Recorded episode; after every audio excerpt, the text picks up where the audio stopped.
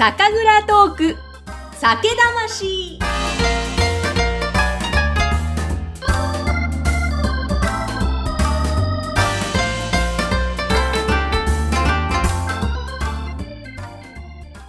皆さん、こんにちは。酒蔵トーク酒魂、酒蔵ナビゲーターの山口智子です。えー、さて、毎日暑い日が続いていますけれども、皆さん夏バテしてませんか？大丈夫でしょうか、えー、ぜひですね、今日もこの番組を聞きながら日本酒を美味しく飲んで、また元気になって明日から活動していただきたいなと思いますが、さて、本日のゲストは宮城県よりお招きしました。宮城県上郡上町にございます中優酒造の5代目中島隆文さんがゲストです。よろしくお願いします。よろしくお願いします。お願いします。えー、さて、そしてですね、今回の配信なんですけれども、この番組で頑張りましたクラウドファウンディングでご支援をいただきました株式会社 R リングさんの提供でお送りしていきます。えさて、えー、中島さんなんですけれども、つい最近ですね、あの、ご縁がつながりまして、あの、宮城のですね、仙台にある旅行会社、旅エールという会社の日本酒を愛する社長、酒井さんのご紹介で、え中島さんと、それから、あの、京都にある御朱印帳って皆さんご存知ですかね。あの、御朱印帳の種は酒ですけれども、この、えー、御朱印帳を、えー、作ってらっしゃる柿本さんえー、そういったですね、日本酒にまつわる方々とズーム飲みをしまして、そこで、えー、中島さんと初めて最近知り合ったわけなんですけども、そして今回収録まで、えー、させていただいています。本当にありがとうございます。ありがとうございます。あの、えー、早速なんですが、お酒手元にありまして、本当にあの名前とラベルが素敵なんですが、天井無限ですね。こちら、純米吟醸。ちょっと早速飲みながらお話伺いたいと思います。よろしいでしょうか？はい、お願いします。えー、冷蔵庫でもうギンギンには今日は冷やしました。ちょっと注ぎたいと思います。いい音ですね。それでは、えー、中島さん、今日はお話よろしくお願いします。乾杯乾杯うん、おああ、美味しい。だからまず鼻から入ってくる香りがすごい優しい柔らかい香りですね。ありがとうございます。飲みやすい。味も優しい。ふわって口の中になんか柔らかさが広がります。うん、そうですね。はい。これは天井無限、この今私がいただいている純米吟醸、こちらの特徴としてはどういった感じなんですか？そうですね。あの、こちら、新しい宮城で開発したオリジナルの酒米を100%使ったお酒なんですが、そのお米の名前がですね、銀のいろはっていう名前の酒米なんですね。こちらは、えっ、ー、と、2年前に、えー、で、新しくできた品種なんですけれども、まあ、名前の由来なんですけど、銀は銀状の銀。これもともと銀醸用の、まあ、酒米として開発されたものなので、銀城の銀で、いろはというのが、あの、まあ、宮城ゆかりの伊達政宗ですね、の、えー、娘の、うん、えー、いろは姫から取ったんですね。はい。それで銀のいろはっていう名前になってるんですけれども、はい。あの、もともと宮城県ではですね、酒米、えー、オリジナルの酒米っていうのはちょっと少なくて、蔵の花っていう品種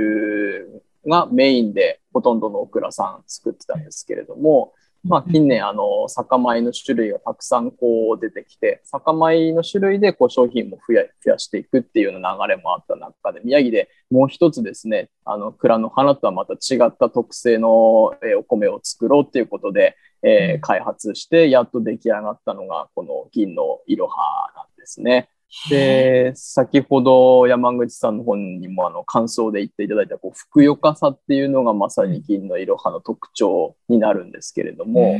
あの、麹作りが非常にしやすいですね。あの、まあ、専門的に言うと、こう、心拍って言われるお米の中心のですね、あの、でんぷん層がすごく豊富に現れるお米なので、すごく味が引き出しやすい、お米の味が引き出しやすい、で、香りもふくよかになりやすいというようなお米ですね。今まであった蔵の花はどちらかというと、ちょっとすっきりした味わいが作りやすいお米でですね、まあ、単で辛口になりやすいお酒、お米だったんですけれども、銀のいろはは非常に芳醇な香りと柔らかい口当たりをこう実現しやすいような銀醸用の、えー、酒米になってますね。すごい。もう、名前の由来もまた素敵ですし、本当その、やっぱり酒米によって、本当味が違うんですね。そうですね。はい。うん、面白い。そっか、いいですね。銀城の銀にいろはは、もう地元のね、宮城にまつわる名前ということで。でね、はい。いやそっか、じゃあ、新しいその宮城の酒米で作られた、またですね、この天井無限ですね。お酒の名前の方もすごく素敵なんですが、あすね、あありがとうございます。これなんか名前の由来なんだろうっていろいろイメージが膨らむんですが、この名前は由来どんな感じなんですか？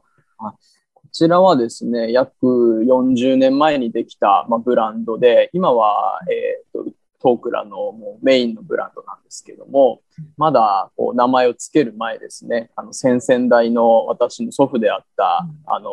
社長がですね、山登りが趣味だったんですね。で、山にこう仲間の登山家だったり、こう画家の方たちですね、こう趣味が通じる方々と一緒に登った時のこう登頂祝いで、えー、まだ名前ついてないこう名もなき試験醸造酒をこう登頂祝いで山の上で飲もうっていうことで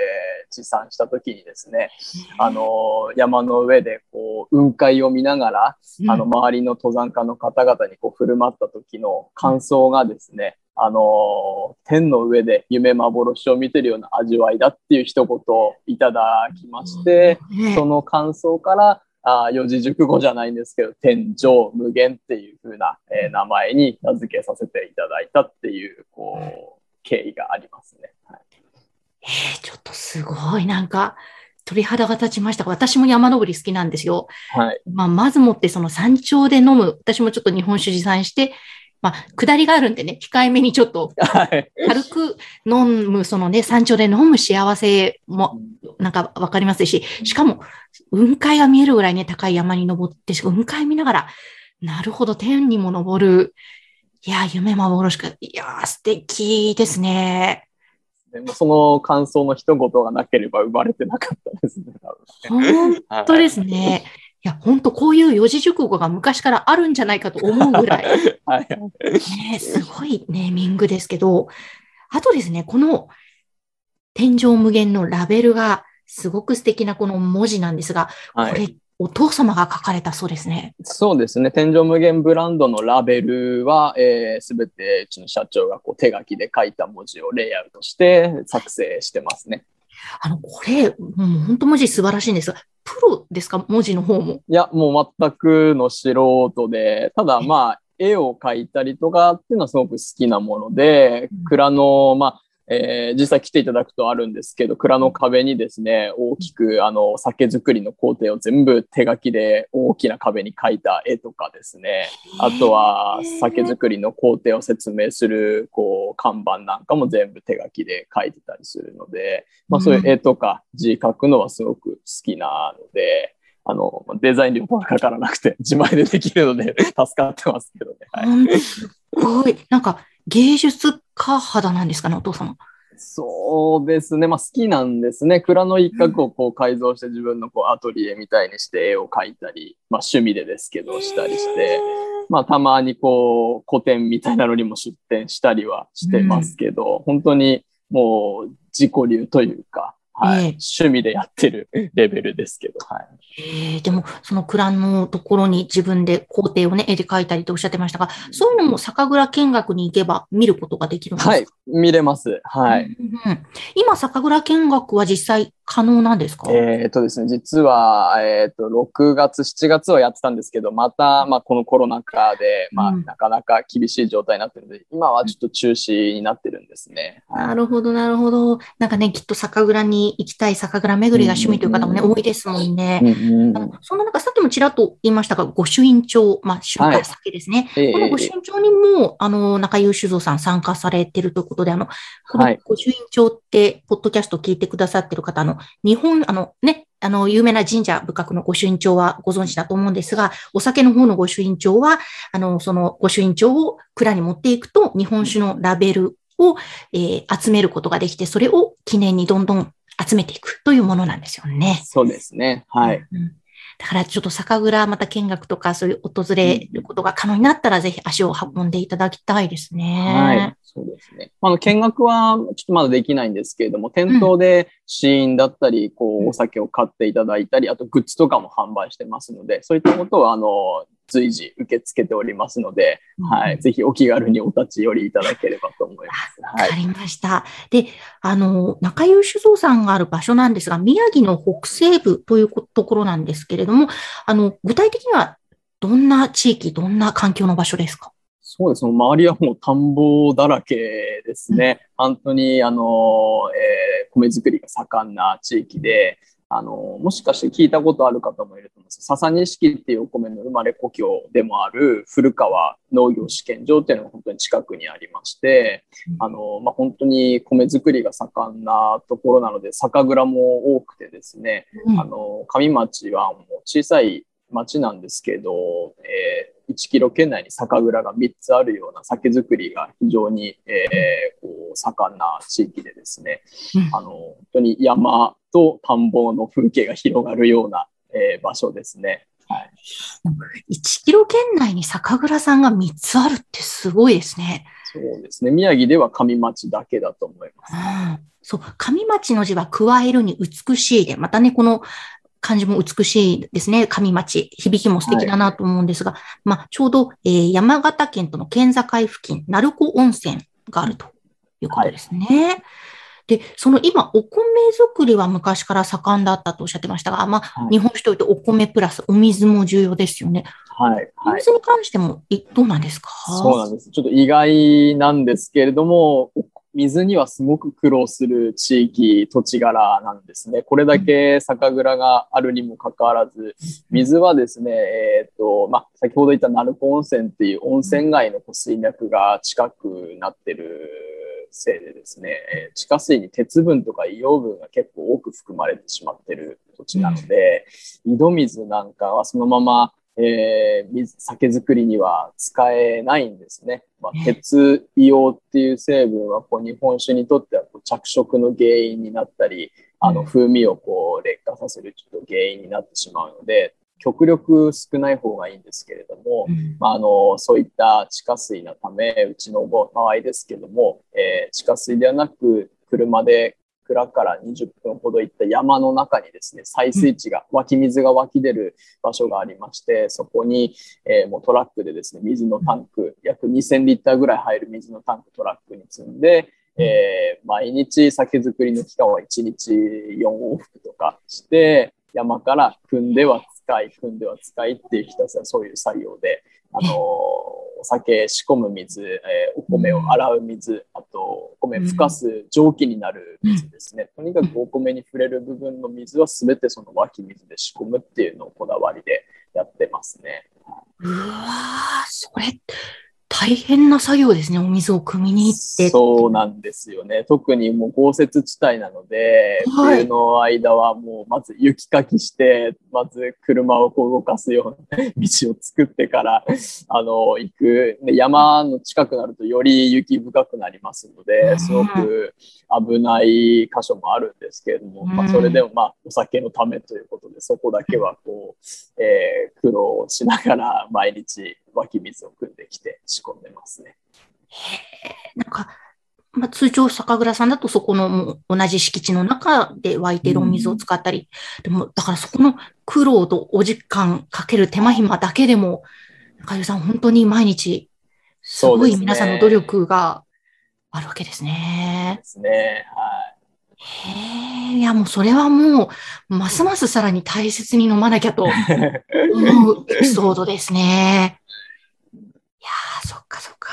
じゃあ、まあ、そのお水と、そして、えー、お米作りが盛んな、その上町というところで醸していらっしゃるわけですけれども、そんな中で中島さん、あの、ご兄弟は何人いらっしゃるんですか？あ私は兄弟いないんですね。一人なんですね。はい、なるほど、なるほど。もう、どうですか？小さい頃からどんな感じでそこで遊んでらっしゃった？どんな子供時代だったんですか？そうですね。本当に多分よくある蔵元の、こう、子供時代というか、その蔵の中でこう、まあ、足まって遊んだりとかっていうのは普通にしてましたし、やっぱり酒作る環境っていうのは本当に身近にあったので、うん、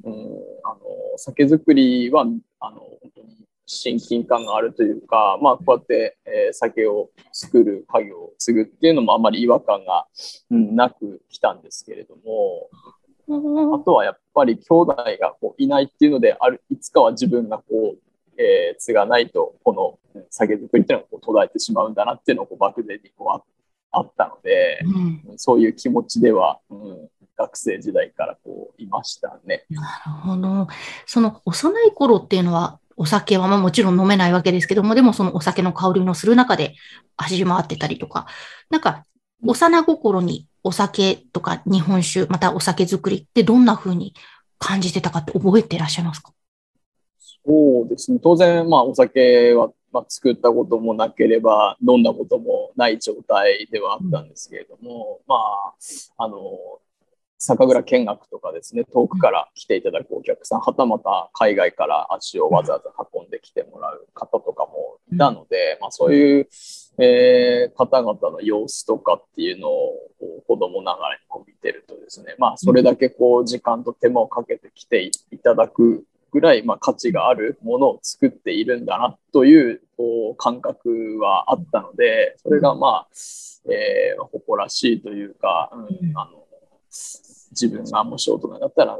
これを自分の手で作ってみたいな、売ってみたいなっていう気持ちになりましたね。はい。えー、じゃあもう本当に自然にその思いはあったんですね。そうですね。はい。あまり外れることなく。そうね、ね、でも、それは本当、ね、さっきのその、絵がご趣味というお父様にとってはきっと嬉しいことだと思うんですが、うんうん、お父様からそんなに、ついでくれよ、ついでくれよ、みたいに言われたことはそんなにはない？一回もないですね。はい。えー、もう全くなかったですね。ああ、そっか。じゃあ、お酒作りを、まあ、されるお父様や、まあ、その蔵に来るお客様のことを見ながら、うん、